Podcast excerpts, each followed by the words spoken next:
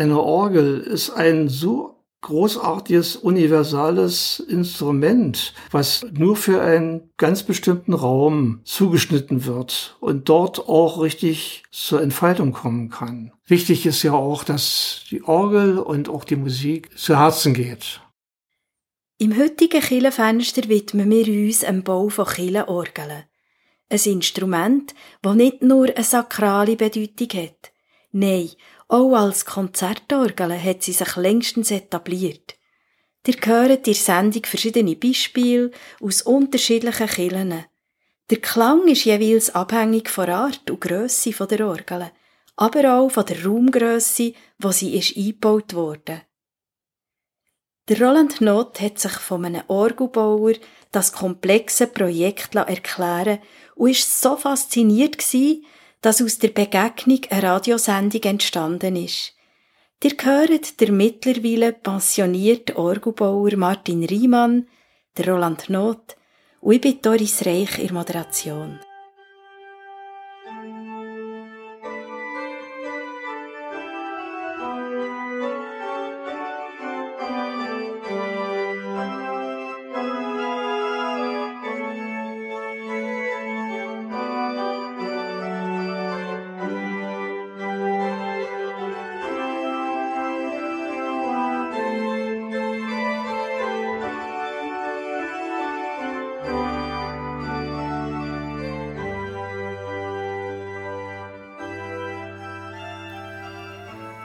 Als Vorläufer der heutigen Orgeln sind die sogenannten Hydraulis aus dem dritten vorchristlichen Jahrhundert bekannt. Ein Geschenk vom damaligen byzantinischen Kaiser an einen Adligen in Franken ist erstmals 757 nach Christus erwähnt worden. Bekannt ist auch ein Orgelwerk mit 400 Pfeifen in der Kathedrale von Winchester aus dem Jahr 951. Kleinformen von Orgeln sind aber im 11. Jahrhundert für weltliche Musik verwendet worden. Im 14. Jahrhundert ist das Pedal dazugekommen.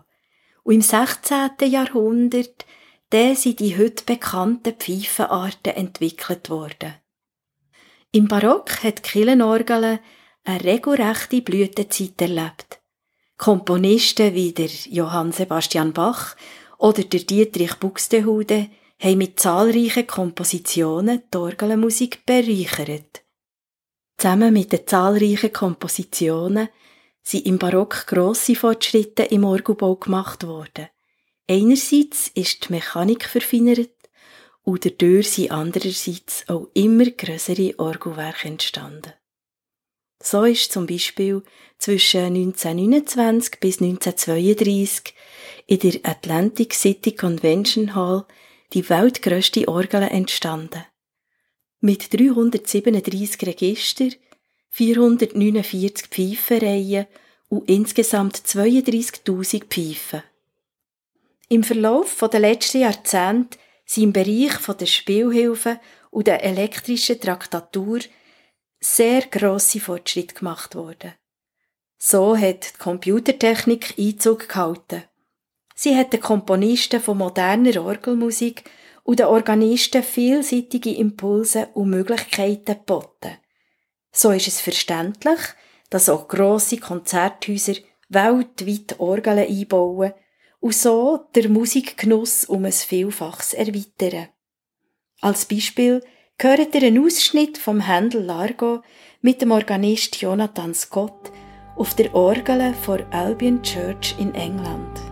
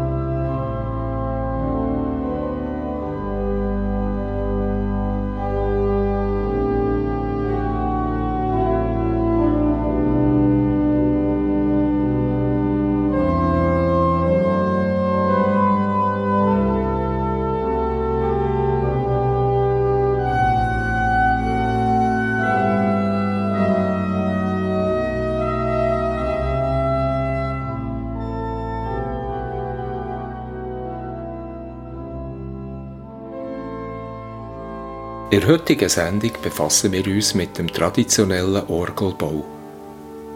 Der Martin Riemann aus Dresden erzählt uns, wie er Orgelbauer geworden ist und was seine Aufgabe bei der traditionellen Orgelbaufirma Sauer in Frankfurt an der Oder war. Der Prozess von Entstehung bis zur Einweihung ist ungemein spannend.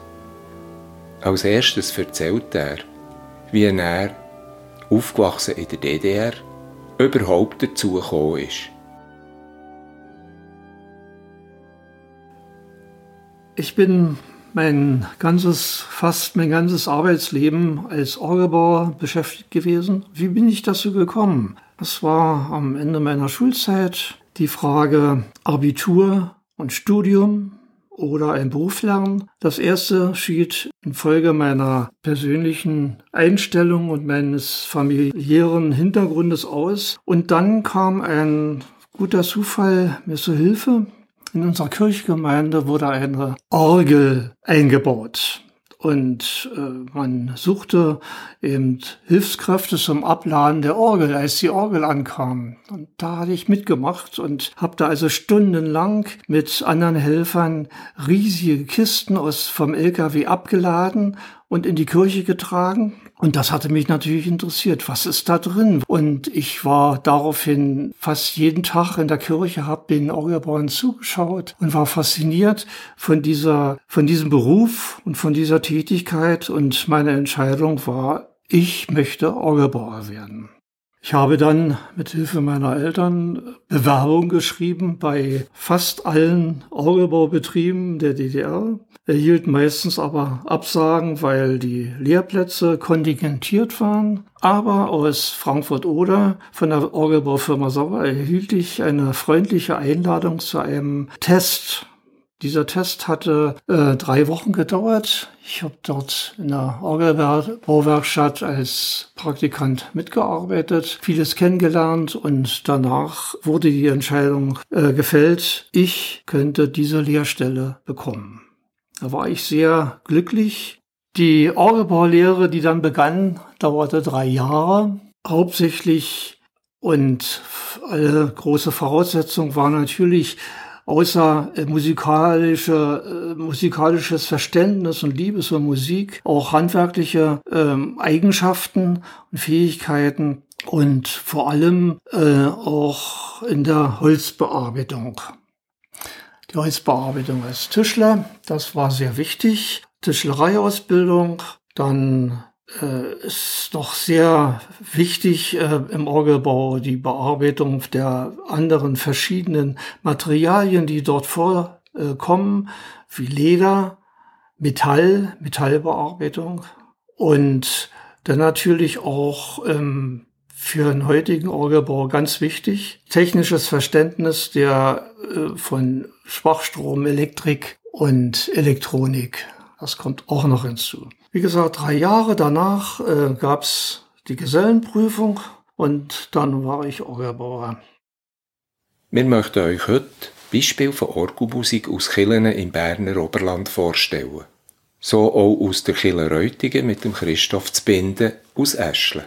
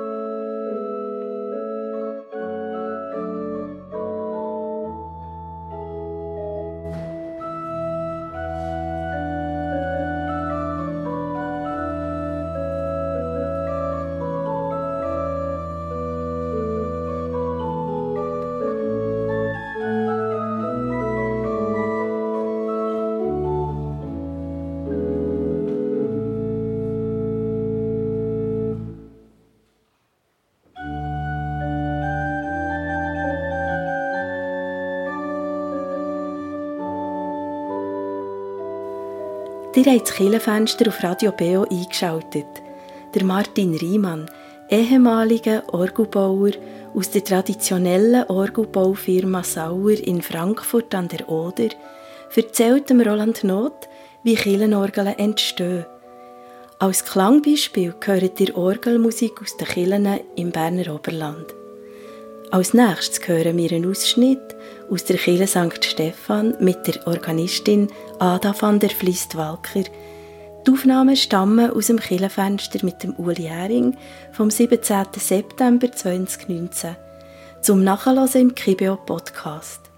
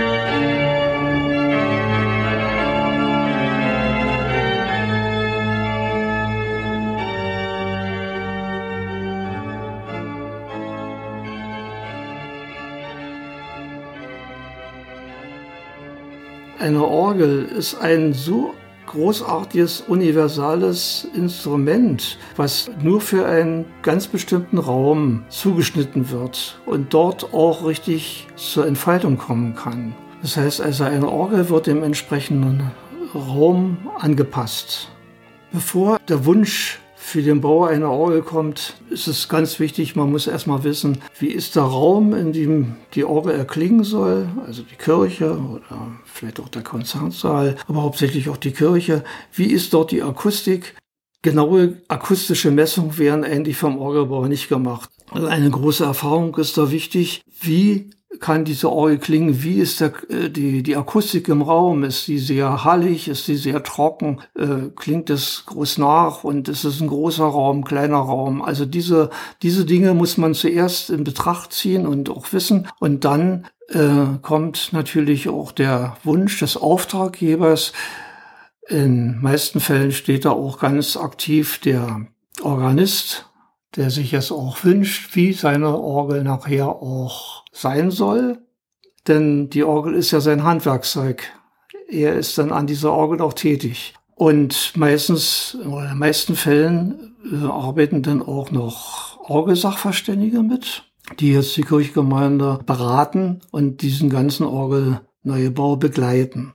Die Wünsche des Organisten münden dann in einer sogenannten Disposition. Das heißt also, er hat dann Vorstellungen. Das wird zusammen erarbeitet, Orgelbauer, dem Organisten, äh, als Vertreter des Auftraggebers der Gemeinde und dem Orgelsachverständigen, der also auch mitbereit. Äh, da entsteht also praktisch das klangliche Gerüst dieser Orgel, die Disposition, welche Register äh, dort reinkommen. Unter einem Register muss man sich vorstellen, eine Pfeifenreihe, wie Tastatur vom tiefsten Ton bis zum höchsten Ton, in der Regel 56 Pfeifen, 56 Töne von tiefen C bis zum G3. Und die einzelnen Register, die haben oder können ganz unterschiedliche Klinge erzeugen durch die entsprechende Bauart und die Größe dieser Pfeifenregister.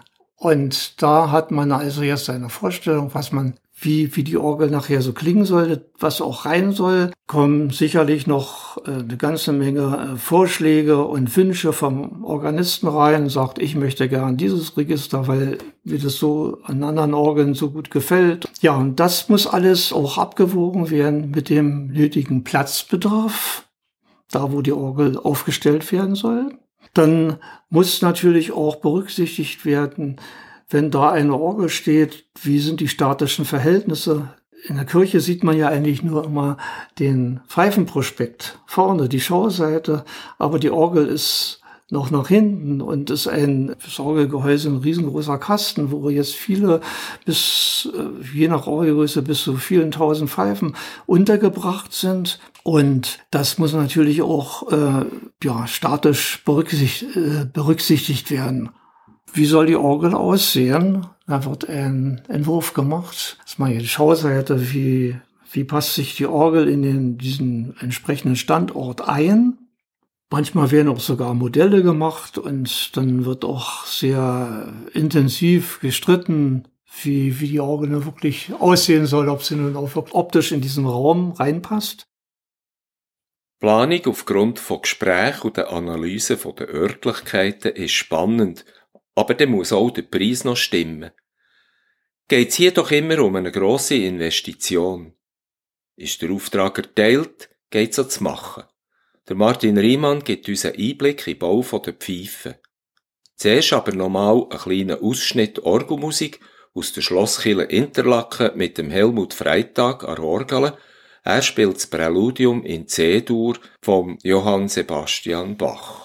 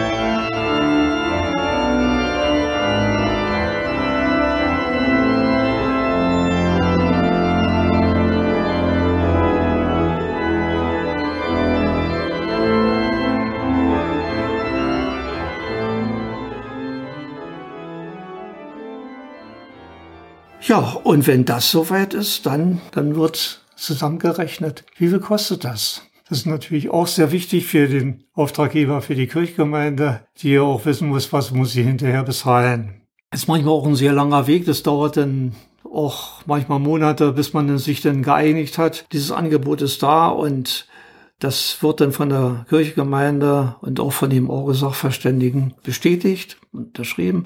Dann kann der Auftrag erteilt werden. Und erst dann beginnt der, die eigentliche Arbeit an der Orgel. Das sind natürlich zu Anfang erst auch rein planerische Sachen. Man hat jetzt die Disposition und weiß, welche Register und welche Klänge in diese Orgel reinpassen. Jetzt müssen aber die entsprechenden Register auch die entsprechende Maße bekommen, damit sie nachher auch entsprechend klingen können. Das heißt also eine Pfeifenreihe, hier das tiefe C, tiefste Ton, auf der anderen Seite Ende G3, der höchste Ton. Und diese Pfeifenreihe muss nur einen entsprechenden ähm, Klang haben, entweder von der Größe her und beziehungsweise was auch ganz wichtig ist, vom Durchmesser der Pfeifen. Man spricht von der Mensur diese Festlegung dieser Maße, dieser Mensuren ist, ist natürlich auch für die spätere äh, Klanke, für den späteren Klang auch sehr wichtig, besonders der Durchmesser, der vom tiefsten bis zum, zum höchsten Ton entsprechend abnimmt. Und das kann auch noch variiert werden. Je nachdem, also in der Mitte zum Beispiel, um jetzt das ein bisschen da, ein bisschen in der Mitte ein bisschen stärker zu machen, also die Pfeifen ein bisschen im Durchmesser ein bisschen größer zu machen, um ein bisschen größeren äh, Klang zu erzeugen, aufgrund der akustischen Bedingungen in der, in der Kirche. Diese Überlegung, das muss alles angestellt werden. Und das fließt ein in Tabellen, wo jetzt die entsprechenden Werte aufgelistet sind, beziehungsweise in Diagrammen, die erstellt werden.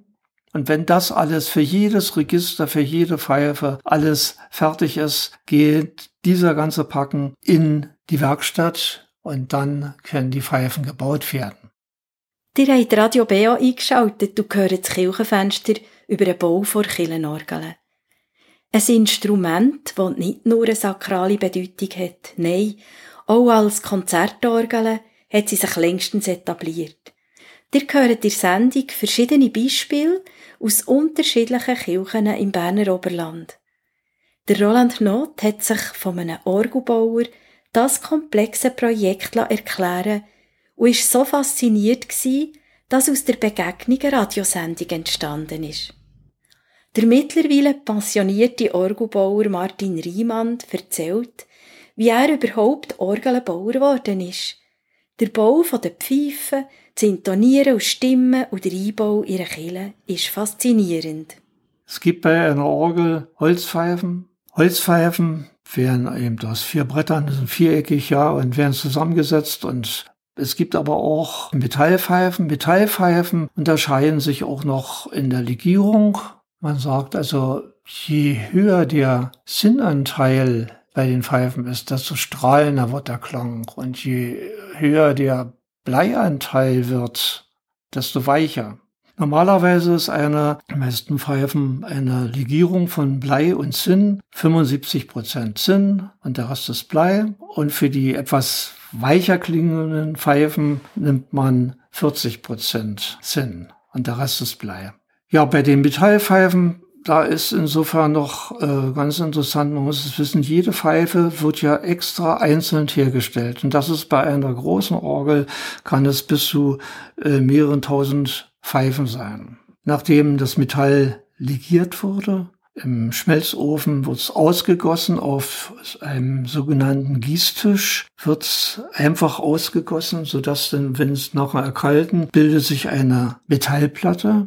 Und diese Metallplatte kann dann noch entsprechend auf entsprechenden Hohlmaschinen in der Dicke noch äh, angepasst werden, behobelt werden. Das ist die Materialvoraussetzung für die Pfeifenherstellung. Jetzt kommen diese Tabellen, diese Diagramme äh, zur Anwendung und jetzt wird's mit einem Circle aus diesen Platten, jede Platte, jeder Körper entsprechend rausgeschnitten, angeschnitten, rausgeschnitten, äh, zusammen vorgerollt, zusammengelötet. Und so haben wir eine, einen Pfeifenkörper. Die Spitze mit dem Fuß wird auch noch hergestellt. Dann kommt dazwischen ein Metallkern, der sogenannte Pfeifenkern. Und dann wird die entsprechende Vorrichtung angebracht, also ein bisschen was ausgeschnitten, das ist so ähnlich wie bei einer Blockflöte, sodass die Pfeife überhaupt einen Ton von sich geben kann. In den meisten Orgelbauwerkstätten werden diese Pfeifen, das hat auch mit der rationellen Gründen ist das so, dass man diese Pfeifen jetzt alle nochmal in der Werkstatt bearbeitet, dass sie klingen. Früher bei Borkenmeister Silbermann und Wagner und Schnittger, wie sie alle heißen, äh, da wurde alles in der Kirche gemacht und das dauerte sehr lange. Nun hat man diese Arbeiten, äh, macht man die auch in der in der Werkstatt die sogenannte Vorinstallation. Das heißt, die Pfeife, jede Pfeife, die dann hergestellt wurde, die dann liegt, wird angeblasen, dass erstmal ein Ton rauskommt und bearbeitet, dass der Ton sauber und ordentlich erscheint. Dann wird sie auf eine Windlade gestellt, also, also wie so muss ich das vorstellen, wie eine kleine Probeorgel. Wird angespielt, wunderbar. Diese Pfeifenreihe klingt. Es gibt, jede Pfeife gibt den entsprechenden Ton und, und klingt auch entsprechend so, wie man sich das vorgestellt hat. Das ist die Vorintonation. Und dann kann diese Pfeife oder dieses Register eigentlich eingepackt werden. Dann wissen in der Werkstatt, das wird vorher alles konstruktiv äh, vorgegeben, dass man das ist ausprobiert, wie ähm, kann man diesen, diesen Orgelprospekt, den man im Entwurf festgelegt hat, wie kann man diese Orgel dahinter sinnvoll einrichten? Es ist ja so, dass äh, die Orgel oder die Pfeife Wind braucht, um angeblasen zu werden. Und das passiert in einem Kasten, die sogenannte Windlade, wo die Pfeifen alle hintereinander stehen. Eine Pfeifenreihe nach der anderen. Da gibt es viele verschiedene Windladen, die auch entsprechend geordnet sind in Gruppen. Denn äh, das hat ja jeder schon mal irgendwie mitbekommen. Also eine Orgel hat ja nicht nur eine Tastenreihe vorne am Spieltisch, sondern manchmal zwei, drei oder sogar vier bei ganz großen Orgeln. Das heißt also, diese Orgel setzt sich zusammen aus verschiedenen Teilwerken. Und nicht nur für die Hände, sondern auch für die Füße. Und jedes äh, Werk, Teilwerk hat auch einen ganz bestimmten Charakter. Also schon in der Bezeichnung äh, ist das bemerkbar. Das Hauptwerk, das ist also praktisch dieser Hauptklang. Dann gibt's noch ein Schwellwerk, das kann in einem Kasten stehen. Und in diesem Kasten sind vorne drehbare Öffnungen, die man jetzt also mit dem Fuß am Spieltisch betätigen kann, sodass der Klang in der Lautstärke verändert werden kann. Crescendo oder Decrescendo. Dann gibt's noch ein Brustwerk oder ein Rückpositiv und vor allem auch das Pedal. Die werden mit den Füßen angespielt. Und überall dort in diesen einzelnen Werken braucht man dann diese entsprechenden Kästen, diese Windladen, wo diese Pfeifen draufstehen in diese Kästen wird Wind geleitet. Die kommen vom einem Blaserbalg, der Wind leitet über Kanäle weiter in einem großen Blaserbalg, der den Wind verteilt zu den einzelnen Windladen. Und in diesen Windladen befinden sich Ventile. Und diese Ventile werden angesteuert vom Spieltisch aus, meistens mechanisch über Winkel, Wellen, Drähte von der Taste bis zur Windlade ist manchmal ein sehr komplizierter mechanischer Weg. Aber dieses Ventil muss ja geöffnet werden. Und wenn man den vorne am Spieltisch die entsprechende Taste drückt, den Ton drückt, dann muss ja auch die entsprechende Pfeife dort erklingen. Das muss alles hergestellt werden. Also diese Windladen, die Windversorgung, der Balk, da ist, sind nicht nur Holzarbeiten notwendig, sondern auch sehr viele Lederarbeiten. Der, der Balk besteht ja nicht nur aus Holzteilen, sondern auch aus den Gelenken, aus den Spickeln, die aus Leder sind. Also es ist sehr viel umfangreicher Lederarbeiten äh, notwendig mit der Balken Balkplatte sich bewegen kann und den äh, entsprechenden, den Wind, der vom Motor erzeugt wird. Früher hat man das also mit großen Stangen gemacht, indem man jetzt äh, wie ein Blaserbalg entsprechend einen Wind in diesen Hauptbalg gepumpt hat und dieser Hauptbalg verteilt, wie gesagt, den Wind in die einzelnen Windladen und in diesen Windladen befinden sich, wie gesagt, für jeden Ton findet sich ein Ventil und das muss dann also geöffnet werden. Damit jetzt die einzelnen Register auch angesteuert werden können, gibt es noch das sogenannte Regierwerk oder Registerwerk. Man kennt es an der, oder hat es vielleicht schon mal gesehen an der Orgel oder neben den, neben den Tasten rechts und links große Züge, die man rausziehen kann, Riesterzüge. Das ist also auch mechanisch äh, verbunden und schiebt letzten Endes oder spart das entsprechende Register zu oder ab. Und so kommt, so kann also eine Orgel, eine mechanische Orgel gespielt werden. Es gibt auch andere Systeme, dass man das elektrisch macht, diesen, dieses Ventil elektrisch ansteuert. Gibt es viele Drähte in der Orgel und das wird dann entsprechend geöffnet und auch die Register können äh, entsprechend äh, elektrisch geschaltet werden. Das trifft in der Regel eigentlich auch nur bei ganz großen Orgeln zu.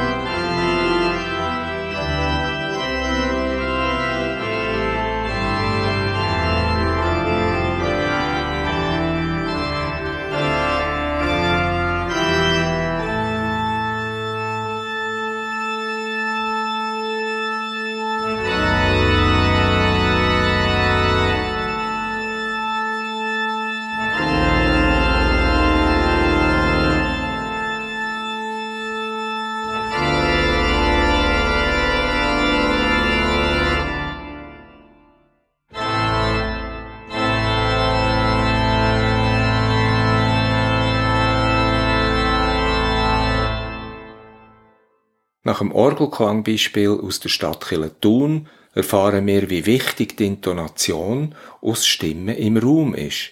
Wie das geschieht, erzählt uns der Martin Riemann aus Dresden.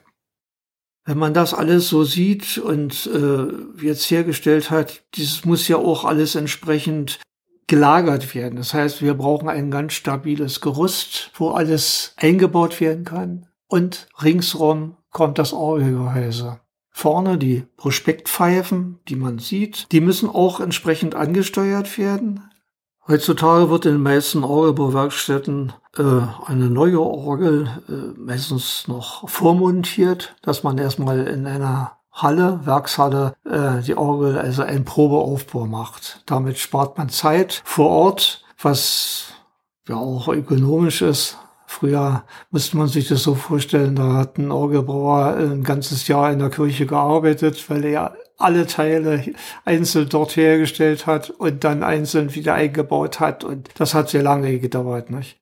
Wenn dieser Probeaufbau äh, in der Werkstatt geschafft ist und alles soweit funktioniert, dann wird alles abgebaut, in Kisten verpackt zum Herstellungsort transportiert, dort ausgepackt und dann beginnt eigentlich das große Kuddelmuddel in der Kirche. Meistens das ganze Kirchenschiff vollgebaut mit unzähligen Einzelteilen, mit Orgelpfeifen und dann wird nach wie vor oder einzeln nach, nacheinander alles entsprechend aufgebaut und wenn der technische Aufbau soweit ist, die Traktur, also die Verbindung von einer Taste zum Ventil, die mechanische, dass alles funktioniert und alles auch eingebaut ist. Dann werden die Pfeifen eingebaut. Und jetzt kommt ein, auch ein sehr komplizierter Vorgang, muss man sagen, die Intonation. Denn nämlich jede Pfeife, man stellt ein ganzes Register rein in die Orgel. Dann hat der Intonateur eigentlich, fängt er an mit der Tongebung dieser Orgel. Pfeife für Pfeife, Register für Register. Er sitzt meistens am Spieltisch, spielt und horcht in den Raum hinein und in der Orgel sitzt sein Gehilfe, der andere Intonateur und muss jede Pfeife entsprechend rausnehmen und entsprechend bearbeiten. Die einzelnen Register haben ja nun schon ein, ein gewisses äh, Klangkonzept und Klangkorsett, also man weiß schon ungefähr, wie es klingt, aber im Einzelnen noch nicht. Der Ton muss noch entsprechend dem Raum angepasst werden. Er muss präzise kommen, er darf nicht zu spät kommen oder verzögert, kann, darf nicht fauchen, der muss eben ganz rein klingen und so fort. Also diese Feinarbeiten, das macht der Intonateur vor Ort, Pfeife für Pfeife, Ton für Ton.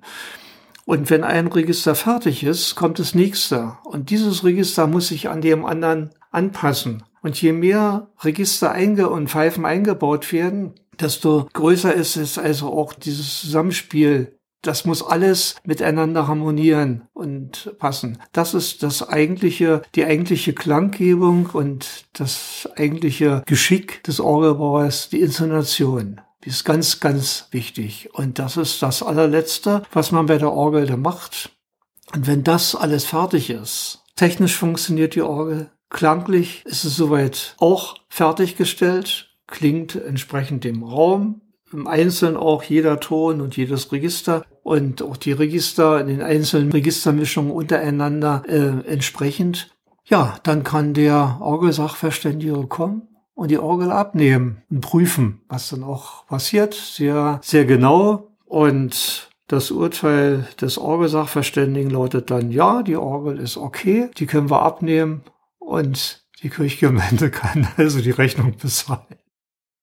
Jetzt hören wir ein Lied vom Uli Mohr, gespielt von Ada van der Vlist Walker, auf der Orgel in der Kirche St. Stephan. Der werdet sicher kennen.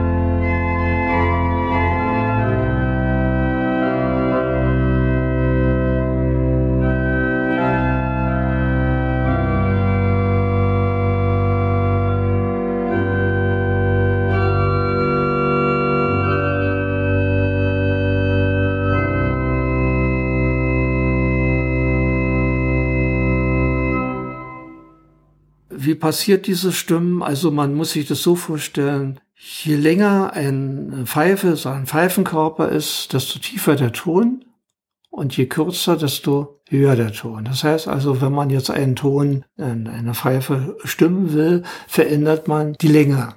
Das ist bei einer Pfeife, bei einer Orgelpfeife eigentlich minimal, aber das muss gemacht werden. Und die eigentliche Länge ist ja nun schon vorgegeben bei der Herstellung. Aber jetzt muss nur die Feinstimmung erfolgen.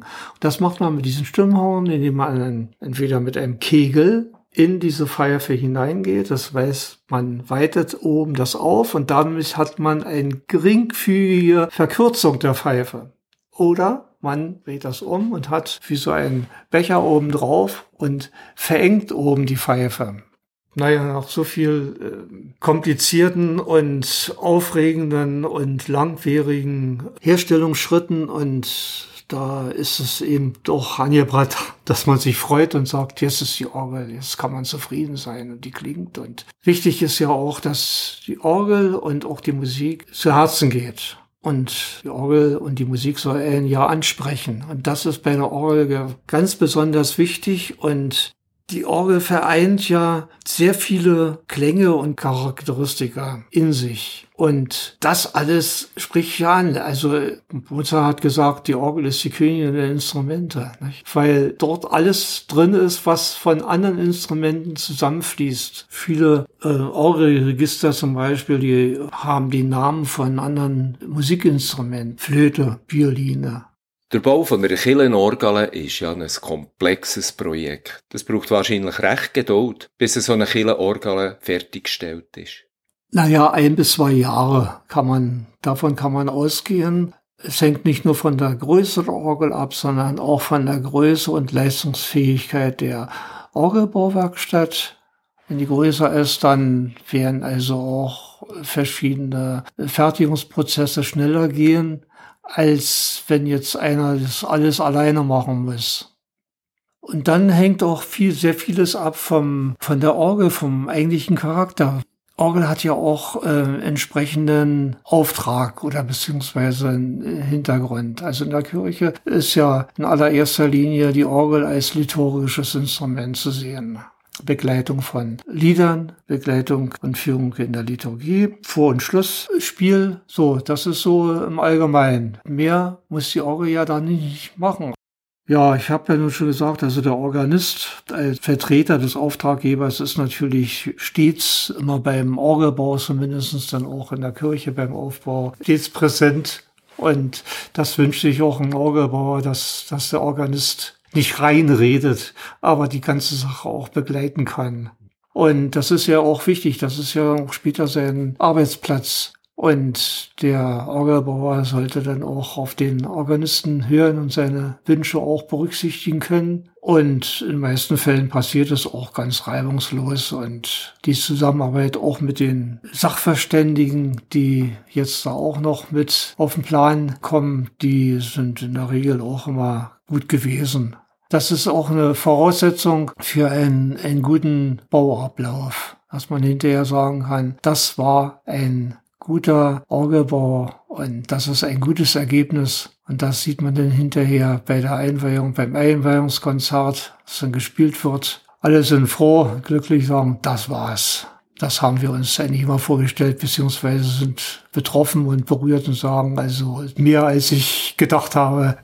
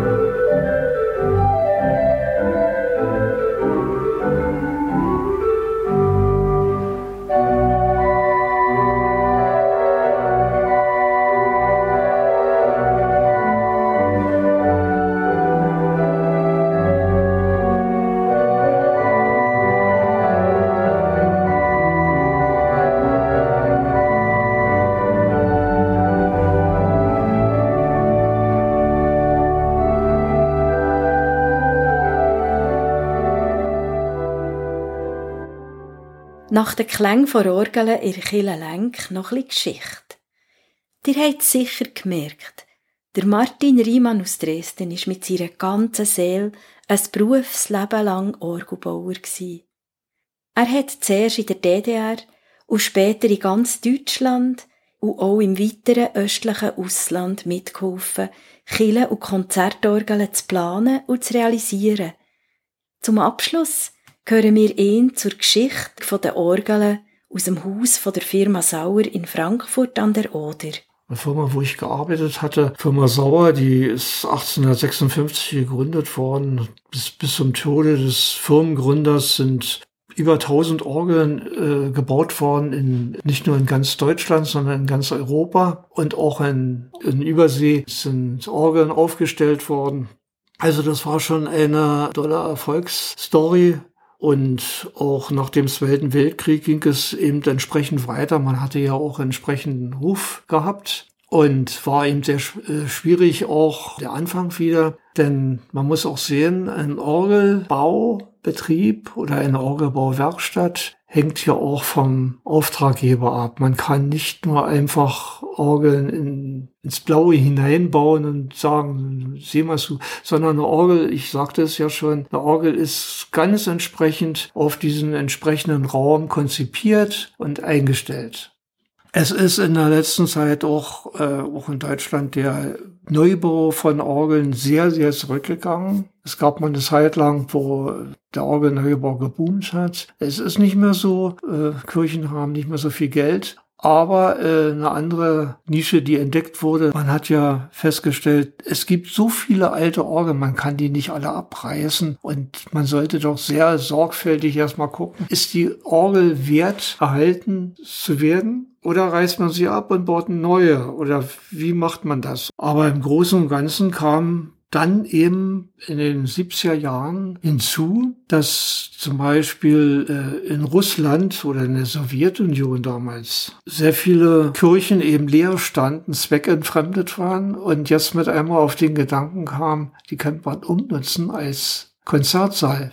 Da sind Philharmonien eingebaut worden. Jede Stadt hatte da irgendwie eine alte orthodoxe Kirche gehabt, die dann als Konzertsaal umgebaut wurde, wo die Philharmonie dann eingezogen ist. Und da wurden dann auch Orgeln gebraucht. Und da haben wir auch sehr viele Orgeln gebaut. Äh, in Russland, Moskau, Kiew, Novosibirsk, Tomsk, Kemerovo, Mural. Also das sind, sind sehr viele, äh, über 20, 20 Orgeln, die von unserer Firma damals äh, in die Sowjetunion geliefert wurden, als Konzertorgeln und auch für die Konservatorien als Übungsorgeln.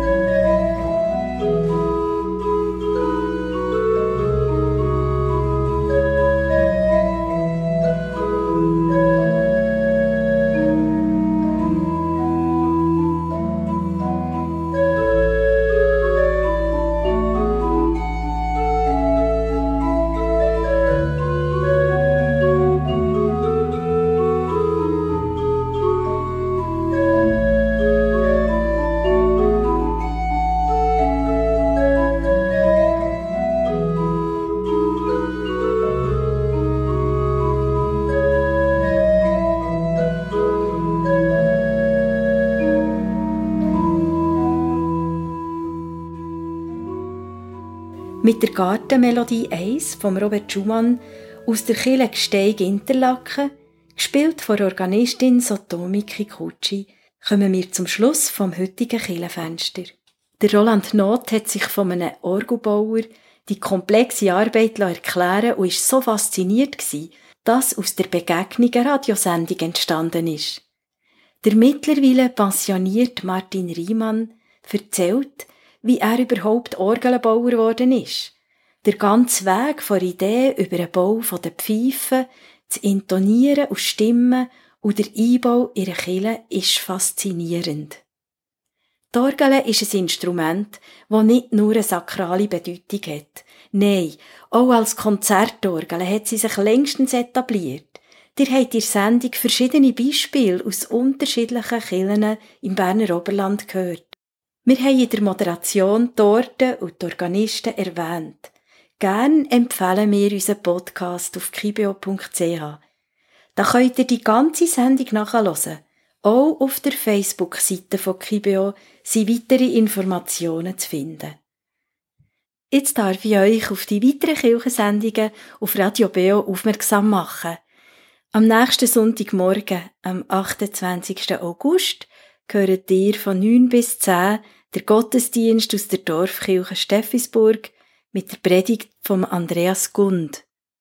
Am Dienstagabend, 30. August, begrüßt euch der Tobias Kilchör Machti im BO Kirchenstübli mit Gesprächen und aktuellen Meldungen aus den Kirchen der Region. Anschliessend am 9. gehört ihr ein BO Kirchenfenster mit dem Thema Tiere in der Bibel, Gefährten der Menschen mit der Marianne Lauener. Alle unsere Kirchensendungen kann man übrigens nachhören auf der Webseite kibeo.ch. Oder man kann sie als Podcast abonnieren und bequem dorthin mitnehmen, wo man gerade unterwegs ist.